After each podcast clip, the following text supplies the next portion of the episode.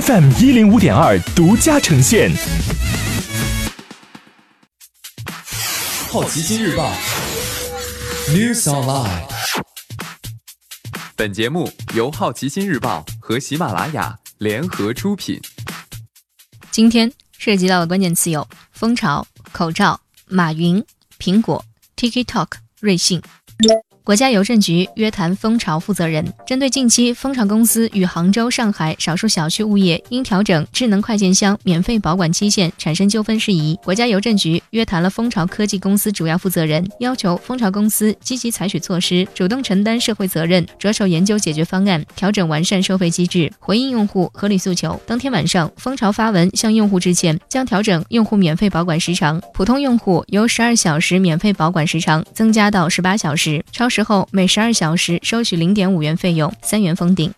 三月以来，中国出口五百零九亿只口罩。海关总署十七号发布数据显示，三月一号至五月十六号期间，全国共验放出口防疫物资价值一千三百四十四亿元，其中口罩五百零九亿只，防护服二点一六亿件，护目镜八千一百零三万副，新型冠状病毒检测试剂盒一点六亿二人份，呼吸机七点二七万台，病原监护仪十七点七万台，红外测温仪两千六百四十三万件，外科手套十点四亿双。防疫物资主要出口目的地为美国、德国、日本、法国、意大利。